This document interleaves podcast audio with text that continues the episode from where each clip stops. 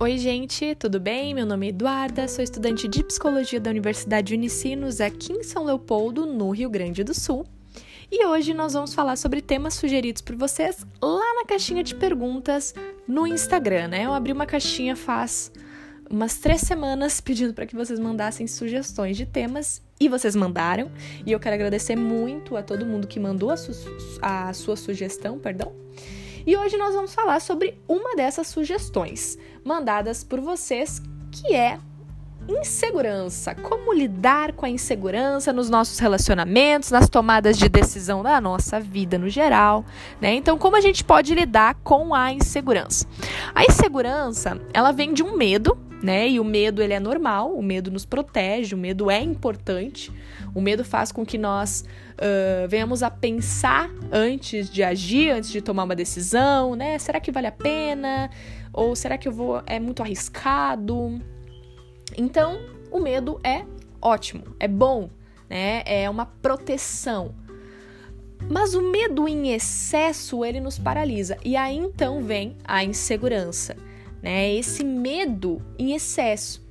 E esse medo faz com que nós venhamos a evitar algumas situações difíceis, e ao evitar essas situações difíceis, nós não enfrentamos aquilo, nós não enfrentamos aquele medo, e isso aumenta ainda mais a nossa insegurança e aumenta ainda mais o nosso sentimento de inferioridade. Né? Então, por exemplo, uma pessoa que ela tem, uh, que ela acha que as pessoas não gostam dela. E aí então ela tem medo de dar a sua opinião. Ela vai evitar dar a sua opinião, sempre. Né? Ela vai sempre evitar dar a sua opinião porque ela tem medo disso. E quando ela não dá a sua opinião, isso só aumenta ainda mais a insegurança, aumenta ainda mais o sentimento de inferioridade, porque quando ela não dá a opinião dela, quando ela não fala na rodinha, todo mundo está conversando, menos ela. Então ela vai olhar para aquilo e vai pensar: nossa, tá todo mundo conversando entre si, e ninguém tá falando comigo e ninguém, né, falou comigo até agora. Claro, você não está participando. O seu medo faz com que você não fale. Então as pessoas automaticamente também não respondem porque você não falou, né? Então isso é muito comum. E esse medo, então, ele nos paralisa e a gente fica nesse ciclo da insegurança e da inferioridade, num looping, né? E as pessoas inseguras, elas normalmente são perfeccionistas, justamente porque elas têm medo da reprovação. Então elas querem fazer tudo exatamente perfeito, certinho, para não dar margem a ninguém criticar. Até porque elas não conseguem lidar com crítica. Elas não conseguem lidar com as suas imperfeições. E quando elas erram, elas se sentem desaprovadas. É como se não tivesse valor aquilo que ela fez, né? Elas fazem, elas refazem, elas checam antes de terminar um projeto com medo de errar, porque elas são muito inseguras, elas não acreditam naquilo que elas estão fazendo, elas têm medo de dar errado constantemente, né? E as pessoas inseguras, elas Uh, se elas errarem uma palavra em um vídeo, por exemplo, aqui no nosso podcast, né? Uma pessoa insegura se ela tá aqui falando com vocês e ela erra uma palavra ou ela erra um termo, ela vai lá e apaga e começa de novo. Ela vai refazer até acertar, porque ela precisa mostrar que ela não tá errando, que, tá, que ela sabe tudo, que ela sabe o conteúdo de cor. Né? Ela se compara muito com os outros, ela admira muito mais os outros do que ela mesma. E muitas pessoas inseguras elas têm a necessidade de exibir as suas conquistas né, de ostentar aquilo que ela conquistou. Ela faz aquilo, ela mostra os seus resultados justamente para maquiar essa insegurança para as outras pessoas. Só que é o efeito oposto. Quando a gente vê uma pessoa no, no nosso Instagram, no nosso Facebook, enfim, na nossa rede social, postando os seus números, postando as suas conquistas, postando os seus resultados constantemente, a gente pode observar que aquela pessoa ela é uma pessoa insegura. Porque a pessoa que ela é segura, ela não precisa ficar mostrando tudo que ela faz. Ela não precisa mostrar tudo que ela tem. Porque ela tá de boa. Ela por si só já uh, entende que ela é boa. Ela não precisa da aprovação de outras pessoas. E a pessoa insegura, ela precisa constantemente provar e se aprovar através da aprovação das outras pessoas. Ficou confuso? Não, né? Deu para entender. Então, Baseado no que nós uh, nos sentimos inseguros, né? Nas nossas vivências. Ou então num medo de algo novo, né? Às vezes nós precisamos tomar uma decisão nova e, e esse medo ele vai nos paralisar, uh, porque nós temos medo de não dar certo. Talvez vem de uma crença disfuncional, e a gente já falou sobre crença disfuncional, acho que foi o primeiro episódio aqui do nosso podcast, vai dar uma olhadinha lá. Uh, então, essa insegurança vem dessas crenças disfuncionais, de eu não consigo, eu não posso, eu não sou bom o suficiente, né? Uh, e muitas vezes essas crenças disfuncionais elas são baseadas em crenças mentirosas, são coisas uh, que não são reais, né? Mas que elas vão se desenvolvendo com base nas nossas experiências. Então, quanto mais a gente se sente inferior ou quanto mais a gente é deixado de lado, quanto mais a gente recebe não ou é criticado, mais a gente se sente inseguro e aquilo vai aumentando em nós. Tem algumas uh, algumas coisinhas que nós podemos fazer para melhorar a nossa insegurança, aquela insegurança comum do nosso dia a dia, né? Aquele medo antes de tomar uma decisão, aquele medo antes de, uh, de começar algo novo, um projeto novo, que é nós escrevermos as frases negativas que vêm na nossa mente quando a gente está prestes a tomar uma decisão. Então a gente vai desconstruindo aquilo. Por exemplo, eu vou começar um novo projeto e aí na minha mente vem uma frase de tipo assim: ah, eu não sou tão bom assim, eu não, eu não tenho tanto estudo para levar esse projeto adiante, né? Eu não tenho tanta experiência, eu sou muito novo, sou muito nova, enfim. E aí você vai escrever essa frase. E você vai ver, isso é verdade ou não é verdade? Será que eu realmente não tenho estudo para isso? Será que eu realmente não sou tão bom nisso, mas as pessoas me elogiam tanto pelo meu trabalho. Será que eu preciso ainda continuar provando que sou bom? As pessoas já, né, já não entendi que eu sou bom. Uh, e aí então eu vou analisando aquilo e eu vou desconstruindo aquelas frases, né? Uma, uma segunda uh, coisa, uma segunda dica, né, que nós que eu posso dar e aquilo que a gente pode fazer é fazer uma lista das nossas qualidades, daquilo que a gente pode melhorar e daquilo que a gente já tem de bom e entender, né, olhar para aquilo ali e ver que eu sim tenho muitos pontos positivos, muitas coisas boas, né? Não é só o outro que, que tem qualidades. E o terceiro é você colocar um tempo para realizar as tarefas. Porque quando você coloca assim, ó, até semana que vem eu vou fazer esse projeto. Até a outra semana eu vou fazer tal coisa. E aí você dá aquele check, né?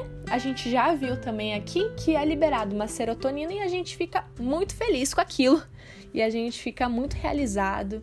E isso vai aumentando a nossa autoestima, né? Que também é uma das causas, a baixa autoestima é uma das causas da nossa insegurança.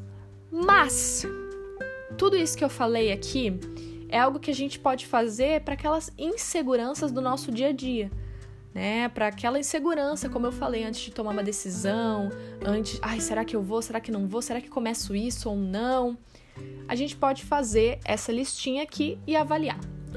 Só que muitas vezes a gente faz essas listas e muitas vezes a gente aprende técnicas e a gente até desconstrói algumas mentiras e vê que muitas, muitas crenças que nós temos são mentirosas. Mas, diante dessa realidade, o sentimento de insegurança ele não acaba. Você já parou para pensar nisso? Que muitas pessoas, por mais que você fale, não, você consegue, você pode, você é bom, ainda assim se sente insegura, por mais que ela saiba que ela pode, que ela é boa? Porque a insegurança, ela não tá num lugar do nosso cérebro onde a gente pode mudar com técnicas e livro de autoajuda. A insegurança, ela tá no nosso inconsciente.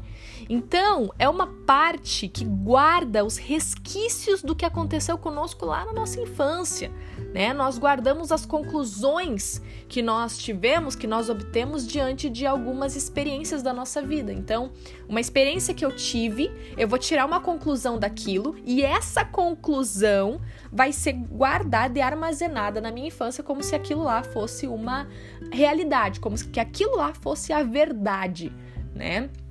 Por isso que tem pessoas que uh, são inseguras, não são inseguras, tem pessoas que vão uh, obter algumas conclusões diferentes das conclusões que você obteve na sua infância, porque nós somos pessoas diferentes que obtêm conclusões diferentes, né? Então, se nos primeiros anos da nossa vida eu não pude contar, por exemplo, com um lugar seguro, eu não me, eu não me senti seguro nos meus relacionamentos, provavelmente vai ficar marcado em mim um estado de insegurança crônico. Então, se eu vivi num lar inseguro, onde eu não sabia como ia ser amanhã, porque todos os dias os meus pais brigavam, por exemplo. Ou porque todos os dias meu pai dizia que ia embora de casa, ou minha mãe dizia que ia pegar as coisas e ir embora, porque vocês me deixam louco, porque tá todo mundo me enlouquecendo. Ou você viveu num, numa casa, talvez que você se sentia rejeitado, né? Então, pais que cuidam só das suas vidas, fazem só as suas coisas, ficam no celular e deixam a criança lá brincando sozinha, ou então, lares de pais super protetores. Perdão. Aqueles pais que você precisa ligar a hora que tá indo, a hora que tá voltando. Ai, meu Deus, cuidado. Ai, meu Deus, perigo, medo. Meu Deus, não pode ir na padaria comprar um pão porque vai ser assaltado. Pais super protetores, inseguros, passam essa insegurança para os filhos. Ou então, se você cresceu no lar que você era muito criticado. Você era proibido de tomar, tomar decisões, né? Tomar iniciativas porque era inventança. Não, para de inventar. Para, né? Só faz o básico aqui. Ou então, muito criticado, né? Quando você fazia 10 coisas boas e uma coisa ruim, você era muito mais criticado por essa uma coisa ruim do que elogiado pelas 10 coisas boas. Então, se você tava nesse lugar nesse lar que era inseguro, que você não sabia como ia ser amanhã, que você não sabia se os pais iam se divorciar, não iam se divorciar, se amavam, não se amavam, tinha briga, depois eram, eram felizes, depois se amavam, depois se odiavam, meu Deus, eu não sei, eu não tenho segurança nisso, esse relacionamento não me passa segurança né? Ou sou super protetor, meu Deus, não consigo fazer nada, meus pais não deixam fazer nada, eu não consigo tomar decisões, ou me sentindo rejeitado, ou me, sinto, me sentindo criticado porque eu preciso ser perfeito, ou então eu não consigo tomar iniciativa, eles não me deixam tomar as minhas próprias iniciativas. Provavelmente você será um adulto inseguro.